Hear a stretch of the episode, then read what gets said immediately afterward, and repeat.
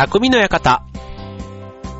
川崎匠です。超愛表 .com の協力でオンエアしております。はい、えー、オリンピックもね、終盤にね、折り返しというかもうね、後半、来週、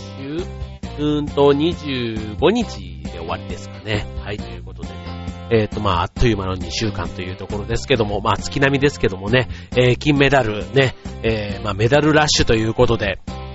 ね、長野の記録をね、もうあの、追いついてというところで、なんかね、冬のオリンピックもそうですけど、まあ夏もそうですけども、なんかその時その時のね、なんかやっぱりこう、スーパースターみたいな人が出てきて、ね、やっぱりこう、まあどうしてもね、こうテレビの影響もあってか、ね、アイススケートのね、まあ男子のフィギュアにこう注目がいきがちですけども、まあそれでもね、まあたくさんあのメダルをね、本当に銀メダルとかね、なんかすごいじゃないですか、すごいんですけど、なんかね、こう、テレビの影響でこう、金メダルをこうね、取り上げられたりするとね、なんかこう、ね、なんかこう、注目のされ方が、こう、変わ、競技によって変わってくるっていうのかな。なんかそれもね、ちょっとなんだなぁなんて思いながら。ただね、まあ今、ね、10個ぐらいですか ?10 個ですか？ね、それぞれね、金、銀、銅、それぞれのメダル、ね、あとはメダルを取っていなくてもね、まあ入賞してる方々もみんな日本代表としてね、行ってるわけですから、本当にあの皆さん、ね、素晴らしい活躍をしてるなぁなんて思いつつ、ね、その、まあ競技というかその、戦った結果もね、もちろん大事なんですけども、まああとはね、その人の、まあ個性っていう意味で言うと、まあ今回のね、オリンピックの中でも、やっぱりその人柄みたいなところでよく取り上げられているのが、ね、フィギュアスケートのね、銀メダリスト、ね、宇野選手ですね。はい。あの、ね、オリンピック始まった時のね、あの団体戦なんかはね、すごいあの、えっと、ショートですか、あれ。ね、あの、1位でね、行って、すごくあの、快調な滑り出しだったかと思うんですけども、ね、それであと、個人のね、やつでも、えっ、と、堂々の銀メダル。ね、その後のね、まあちょっとあの天然っぽいね、コメントがね、えー、すごく、こう、なんていうの、キュンキュンさせるっていうんですか？なんかそんな話でね、すごく、もうスケートの話というよりは、ね、キャラの話ですごく取り上げられてたりしますけども、まあこれはこれでね、えー、若干二十歳のね、宇野選手からしてみたら、ね、周りがなんか、ね、思った以上になんかそんなところに食いつくんだみたいな感じなのかもしれませんけども、はい。まあ、天然っていうのはね、でも、あの、得な性格だなと僕は個人的に思うんですね。まあ、自分で自分のことをね、天然だって思う人はあまりいないと思うんですけども、まあ、要は、なんか周りをね、こう幸せにするというか、ね、まあ天然ってことは、要は動物にちょっと近いのかなって僕なんか思う。まあ僕もね、まあこう言ったなんですけど、なんか天然と言われることは正直あってですね、まあ、あの、言われる相手にもよるんですけど、ね、まあなんか言われてまあいいかって思う人と、なんかこいつに言われたらなんか腹立つな、なんか馬鹿にされてんのかなと思うような、そんなところもあったりするんですけども、まあ天然って言われるのはなんとなくこう愛されてる言葉のね、なんかその表現の一つなのかななんていうことで、まあ自分は前向きに受け止めるようにはしてるんですけども、まあそんなね、天然キャラのの選手、ね、結構なんか、あの、ポーツというかね、その戦績、ね、えっ、ー、と、成績以外でね、こうなんか取り上げられるっていうのは、またそれはそれで、ね、こう、選手として以外の場面でもなんか活躍が期待されるなぁなんて思うんですけども、まあなんかいろんなね、そういうあの、個性というか、まあ癖っていうんですかね、まあ話の、まあ、えっ、ー、と、特徴っていうんですかね、なんかそういったものなんかっていうのはね、まああまり、あある意味こう、生まれ持った才能かなとも思うんですけども、まあ人間誰しもね、まあ一つや二つ、ね、あのー、人には理解されない、ね、癖とか習慣っていうのは、まあ、あるものだと思うんですけども、ちなみにね、僕の場合ですと、あのね、うちの前に一方通行の道路があるんですけども、全然知らない人の土地なんですけど、そこにね、落ちてるゴミがね、どうしても気になってね、あのー、半年に一回ぐらいゴミ拾いをしてるんですよ。で、あの、やっぱり近所だから人には見られたくないんですよね。だから、なんかこう、昼下がりのあんまり人がいない時間帯を狙って、こうゴミ袋と軍手を引っ提げて、結構ね、それでも、あの、一応燃えるゴミと燃えないゴミとかね、こう、あるんで、一応それを2袋に分けていくとね、本当に普通のね、あの45リットルの、あの、燃えるゴミなんかパンパンになるぐらいね、本当にね、もうなんかコンビニの袋とか丸々なんかこう、弁当の食べたやつとかね、あんなのをね、丸ごとこう多分車から捨ててんでしょうね。なんかそれがね、あのー、自分がいつも車を出して、こう、車道というかメインの道路に出ていく途中の、その一方通行の道路に、こ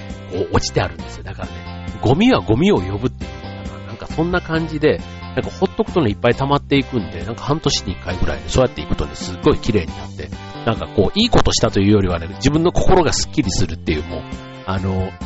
これ家族からするとね、なんでそこの道をそんなに一生懸命俺は掃除するのかっていうふうに言われるんですけども、まあそういうね、まあ変わった癖習慣ということで、えー、っと、まあ人によっては例えば、あの、商品の棚が乱れてるとね、直さずにはいられないとか、ね、なんかあの、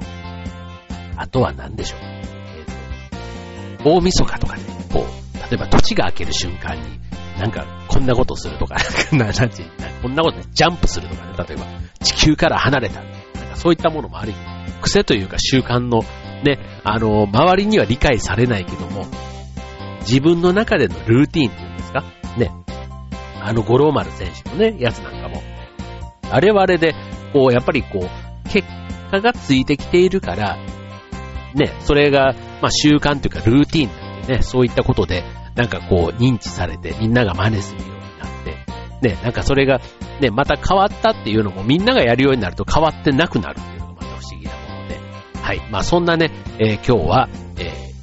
あなたは、あなたの趣味は、まあ、いや、趣味じゃないや、癖はまあさておき、ね、えー、あな、どんなね、変わった癖習慣がありますか？ということで今日ご紹介していきたいと思います。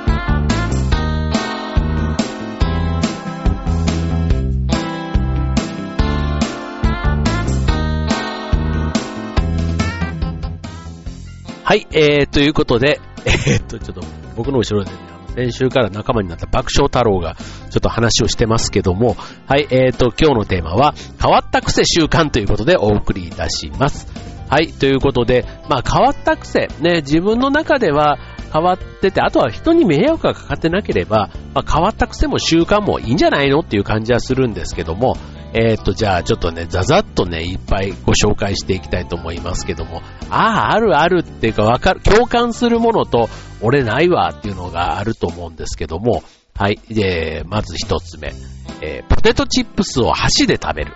はい。じゃあ30歳男性です。はい。どうですか？はい。なんかこれ気持ちわからなくないね。あ、な、わか、わからなくないというかわかります。えっ、ー、と、特に、まあでも男性ですもんね。なんか女性だとね、爪の間に入るとか、なんかそれであの、ポテトチップスをつまむ、なんてこのマジックハンドみたいなやつ？なんかあんなのもある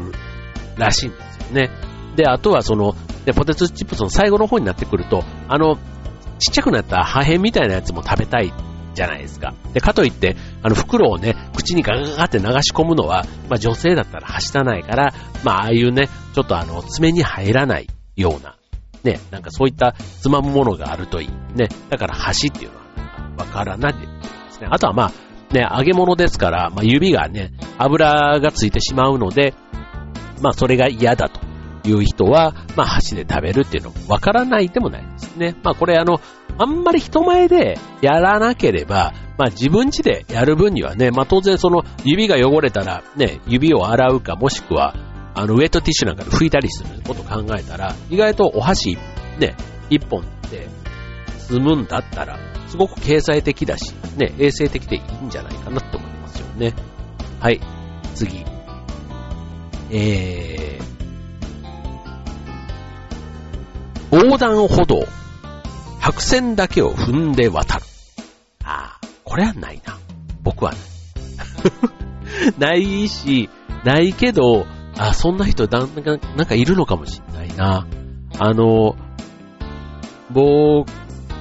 が、あの、よく行くところで、あの、イクスピアリっていうね、前浜のイクスピアリの、えっ、と、駅からイクスピアリをこうね、夜、特に夕方以降の夜になると、なんか地面がね、あの、光るんですよ。地面が、てんてんてんってこうね、なんか光っていて、そう。で、その光がついたり消えたりしてるんですけども、そう。なんかそのね、ついたり消えたりしてる光を、なんか、あの、踏んでみたくなる。に、一緒かな？一緒なの？はい。なんかそういう感覚って考えたら、あとね、白線だけ、白線を踏む、あれですよね、だから、あの、なんか、こう子供がね、なんかこう、もうちょっと長い、だからこう、はしごを渡っていくような、ああいう感じでね、えっ、ー、と、な意識的にその白線を選んでっていうのはなんかわからないでもないですね。はい、次。えっ、ー、と、これはどう、なんか、まあまあ、普通、通というか癖というよりね、蚊に刺された時、腫れた部分に爪でバッテンを作る。これはなんかあの、ね、えー、かゆさ対策というか、ね、無比とか、ああいったあの、金管みたいなものがなかった時に、まあ、かゆみをね、えっ、と、ちょっと紛らすために、なんかバッテンを作るっていうのは、あとはかきむしっちゃうとね、跡が残っちゃったりっていうこともあるので、まあ、バッテンを作るなんて、これはまあ癖というか習慣というか、なんかみんなやってんのかなっていう気はしますけどね。はい。次。えー、救急車や霊柩車を見たら必ず親指を隠す。これは、なんか子供の時、ね、特に霊柩車はなんかそんな風に言いましたよね。なんかこう、霊がいて、霊が、なんか僕それで拝んでましたよ、なんか。親指を隠して。なんか手合わせて。これでも小学生だったからやってたのかな。今時ね、まあ今、最近あんまり霊柩車自体も見ないな、そういえば。霊柩車って、ね、普通にあの、お葬式とか、あの葬儀場っていうか総裁、あのああいう、なんていう、セレモニーホールっていうんですか？うん。は、結構僕の住んでる近所にもあるんですけど、だからああいうところの行き来を霊柩車、あ、でも霊柩車も最近結構、あの黒塗りのワゴンみたいなやつで、あの、昔ね、結構あの木の結構装飾されたような、棺のなんかすごくこう、ゴージャスなやつって言っていいんですかね。なんかそういった形の霊柩車っていうのがなんかいかにも霊柩車っていうイメージでしたけど、最近そういう霊柩車自体そもそも走ってんのを見たことないですね。ね、なんかないわけないと思うんですけども、はい。まあそういう霊柩車を見たら、ね、こんなことやってたなっていうのをふと思い出すのかもしれませんけども、はい。まあなんか、ね、なん、なんでしょう？親指を隠すっていうのはなんだろう？親が、親にちなんでるのかな？なんなんだろう？ね。ちょっと詳しい方いたら教えていただきたいと思いますけど。はい。続いて、えー、これやってるな。お札の、財布のお札の向きを必ず揃える。ね。揃えるとお金が貯まるらしいということでね。これはあの、しかも、えっと、顔の向いてる方を逆に突っ込むとお金が出ていかないっていうね。なんかその顔をね、上に向けてした福沢さんを、えっと、その財布の、底に向けて、頭から突っ込むような形にすると、お金が出ていかないっていう風に、なんか僕は習いました。はい、なので僕は、えっと、お札の向きを顔を下に向けて突っ込むようにしてますけどね。はい。28歳女性。なかなか28歳女性でもね、やっぱりそういうことを気にする人はいるんですね。はい。えー、次。えー、これはどうですかね？この時期の鼻を噛んだティッシュを必ず広げて見てしまう。うーん。うーん。なんか、あの、色が変わった時は見るかもしれないな。うん。なんか、そう、その、なんていうの？悪いのが出た感じというか、あとはスッキリ出たみたいな時。ね。まあでもなんか、そうは言っても、どうだろう。あ、これはでも癖なのか習慣なのかっていうと、ね、あまりまあ人に見せるもんじゃないから、自分から出たものを自分で確認するっていう意味で言ったら、ね、トイレで台をした時にそれを見るか見ないかっていうのと、まあ一緒っちゃ一緒なのかなっていうふうに思いますね。はい、ということでね、まあまだまだ、えっ、ー、と、他人には理解されない謎のというか私だけの癖、習慣、この後もご紹介したいと思います。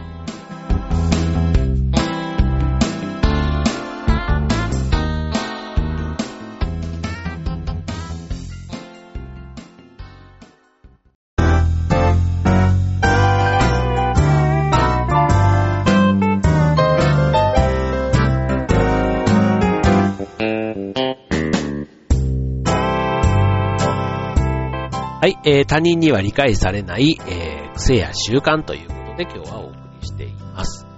はい、えー、他人、じゃあちょっとね、さっきあの、蚊のバッテンとかね、蚊に刺されたらバッテン。これはまあ理解されないというか、まあまあ理解されるものをちょっと前半はお送りしたような気がするので、えっ、と、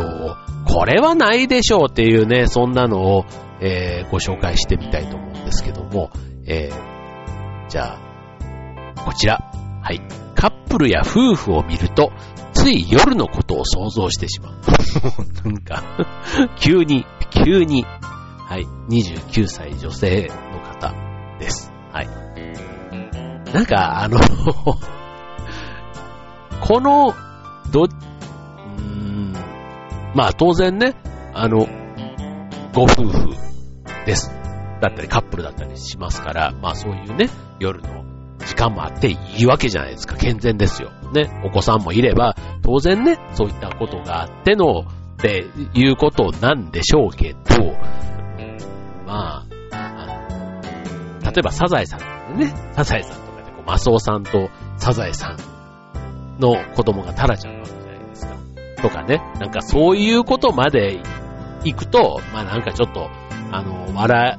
えるという、だと思うんですけどね。なんか身近な人のところでリアルになんかそういう話をね、知ってる人のことで言うとちょっとなんか照れくさいというか、あの、ちょっと変、変態的な話になってしまいそうな気がするので、はい。まあ夜の想像を、ことを想像してしまうのは、それはそれでね、個人の自由ですけども、な、あの、時と場というか、ね、それを言う場面は考えた方がいいかもしれませんね。まあこれはでも、あの、自分の中の癖だから、まあ一応このね、番組のためにこういった話をしてくれてはいますけども、まあ必ずしもね、別にこれをみんなにお勧めしてるわけじゃないっていうね、そういうことで。はい、次。えー、洗濯が終わるまで洗濯機をずっと眺めてしまう。あ、これ今、ちょっとね、こっからは、そう、あの、じ、僕が、えっ、と、ないわっていうようなやつではなくて、ちょっと僕は、ちょっとだけ共感してしまったなっていうのもちょっと入れながらご紹介したいと思うんですけども、洗濯が終わるまで洗濯機をずっと眺めてしまう。これ僕そうなんですよ。あの、まあ僕そうなんですよっていうか、あの、厳密に言うとね、えっと、今の洗濯機は、あれ、事故防止のためなんですかね。あの、蓋を開けるとね、止まっちゃうんですよ。そう、だから、昔の洗濯機みたいに、開けっぱなしでぐるぐるぐるぐるずっとね、回ってる、あの、渦、渦巻きが見えるうん。ああいう洗濯機じゃないので、もう今はそれは叶わないんですけども、あの、すごいなんかね、渦がこう、昔の、こうぐるぐるぐるってこう、二層式っていうんですか？あの、だ、あの、脱水が別の、こう、脱水槽というかあって、そのメインの洗濯機、水を溜めてぐーってぐるぐるぐるぐる回るタイプ。うん。そう、あれの、右に、右に左じゃなくて、右回転、左回転ってこうね、なってるあの、ナルトの渦潮みたいなやつを見てんのがね、僕はな子供の時ちょっと好きでしたね。はい。で、あとね、子供の時そういう意味でずっと眺めてしまってたやつっていうのがね、あの、ゴミ収集車をすごい僕見て、見ててですね。未だにね、ゴミ収集車の、あの、こう、なんていうの、ゴミが、ぐにゅぐにゅぐにゅってこう吸い込まれて、巻き込んで吸い込まれていくじゃないですか。なんかブラックホールのように、こうね、吸い込まれていくところになんかね、こう、ちょっと見入ってしまうんですよね。なんか、それは、あの、神さんに何回か言ったことがあるんですけども、全く共感されなかったですけどね。なんか、あの魅力あれは、なんだろう、男性特有なんですかね。はい。まあでも洗濯機とかね、ゴミ収集車のあの、じっと見てしまう。わからないでもないですね。はい。で、続いて、えー、ストローをひたすら噛む。これちょっとなんかね、なんかこう、子供の頃とか、なのか あんまりこう、大人になって、ね、これ、ストローだからね、まあ、例えば、外とかで、ね、喫茶店とか入ったりするとそういう場面ってあるじゃないですか、普通にストローがね。だから無意識のうちに、なんかこう、例えば女性だったら髪をいじるみたいな、ああいう感じで、なんかガリガリガリガリかじって、で、気づいたらストローの先がね、なんかぺちゃんこになってたりすると、ちょっとね、ちょっと恥ずかしいかなって感じがはい。これはでも意識すれば、なんかやめられる癖のような気がします。うん。だから、本当はしたいんだけども、でも口の周りが落ち着かないんでしょうね。ストローを噛むことで。なんかそういう、ね、あの、まさに口の、なんか収まりというか、落ち着かないっていうのかな。うん、なんかそういう人いますよ。だから赤ちゃん、赤ちゃんのあの、おしゃぶりみたいな感じ？なのかな。ですけども。はい。で、続いて、えー、これはね、ちょっとわかる。また、またちょっとわかる方に行っちゃった。えー、寝るときにズボンの中に手を入れてないと落ち着いて眠れない。これね、ズボンの中のどこまで手を入れてるかっていうところも大事ですよね。これあの、まあ、まさにあの、股間を触ってるっていう、そこが落ち着くポイントの人もいると思いますし、なんか手がね、ブラブラするのが嫌で、こう、こうなんていうの、まあズボンのね、こう、ゴムのところに挟まれて落ち着くみたいな感じもあるのかもしれませんけど、まあなんかね、わからないでもないな。あの、うちの家族にも若干そういう人がいますから うん。でもなんか、それで丸まってるとね、なんかこう、ちょっと動物的で可愛らしいなと思ってしまいますけども、はい。僕は、どっちかというと、ズボンには入れませんけども、枕の下に手を入れてみる癖ますね。はい。まあ、それもね、なんか癖なんでしょうね。はい。えっ、ー、とあとは、これはね、えっと、なんか面白いのがあるかな。えっと、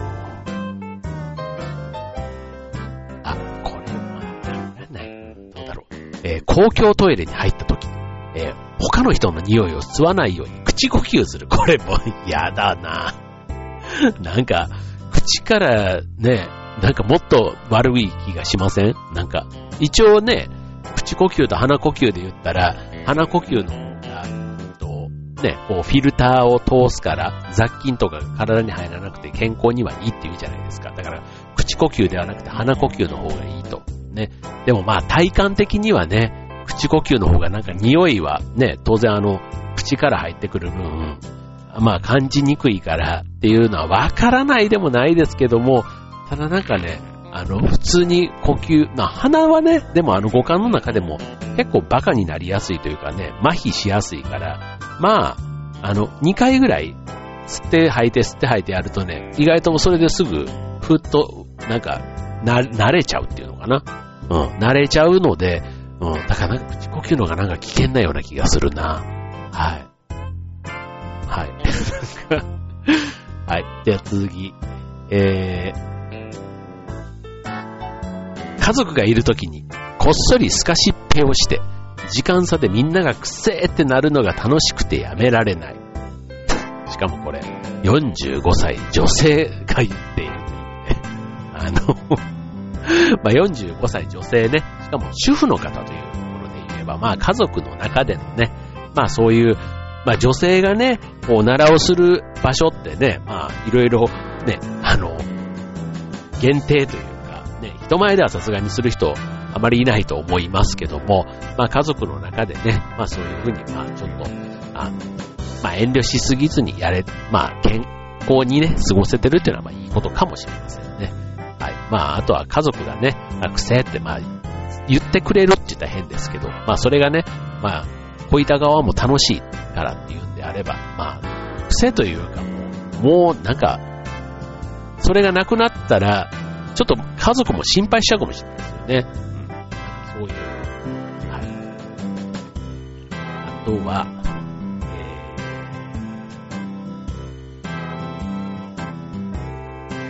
ー、なんだろう、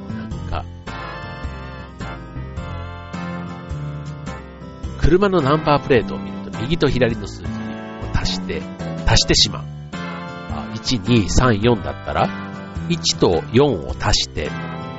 5に、5っていう、そういうことですかね。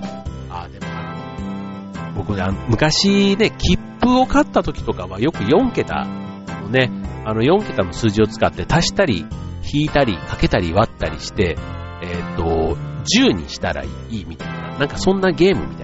いなゲームというか、ちょっとまあ電車の中のね、切符を使ってのゲームなので、まあ例えば1、2、3、4だったら、えっと、1と2足して3でしょ？で、次、えっと、あと3と4が余ってるから、えっと、その、3、1と2と3と4を、要は足したら、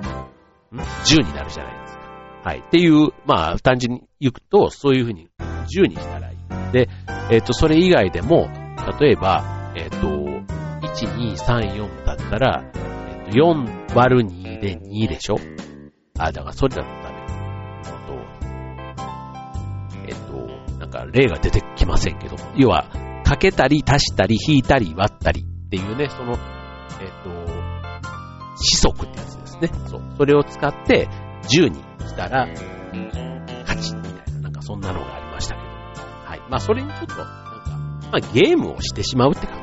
かな。うん。なんかそういうちょっとね、まあ癖というか、うん。まあそういう遊びにつなげられるっていうのはいいんじゃないかなと思いますけども、はい。次えー、頭を洗っている時に背後に気配を感じて振り返る。これ なんかあるんですよ。なんか後ろめたさがきっとあるんでしょうね。はい。まあ別にあの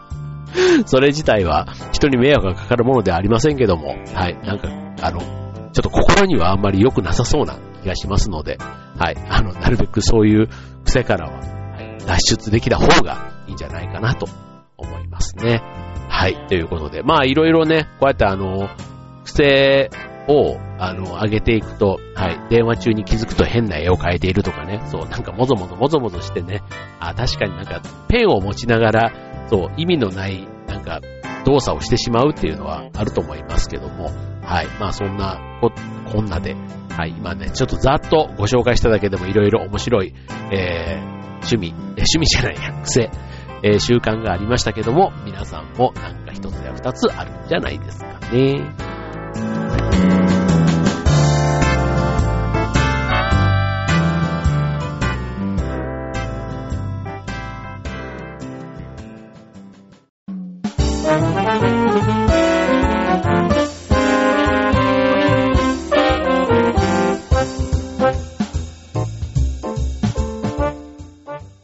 はい、えー、今週の匠の館は、え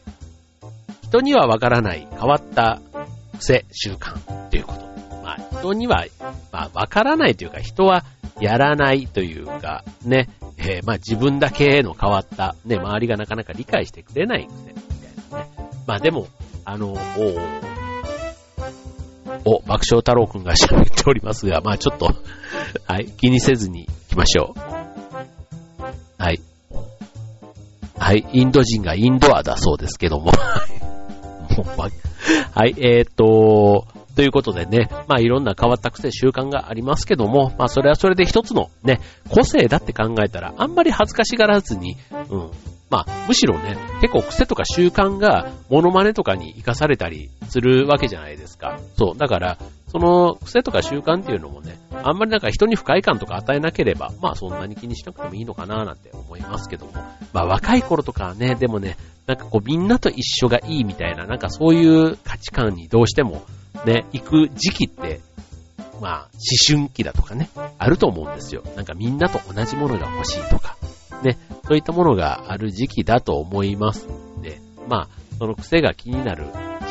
あると思いますが、なんかそこのね、壁というか時期を乗り越えると、ね、それはそれであなた自身の魅力にもなるかもしれないというところなので、はい、まあ、ね、ちょっと自分のことは自分ではなかなか気づかないので、まあその癖自体がね、えっ、ー、と、続けていいものなのか、ね、直すべきものなのかっていうのはね、まあその一番身近にいる、ね、家族とか、ね、あの、近い人からね、意見をもらって、それをね、育てていくべきか、どうす、ね、もうこれを機に立つべきか、ね、考えた方がいいのかもしれませんね。はい、ということで、えっ、ー、と、今週ね、僕は、年に一回の、ね、大阪の友達と、毎年もう二十数年通っている白馬のペンション、かもめさんにスキーに行ってきます。はい、ということで、えー、まだまだね、寒い冬は続きますので、皆さんもね、風邪やインフルエンザひかないように、えー、元気に過ごしてください。今週の匠の方はここまで。バイバーイ。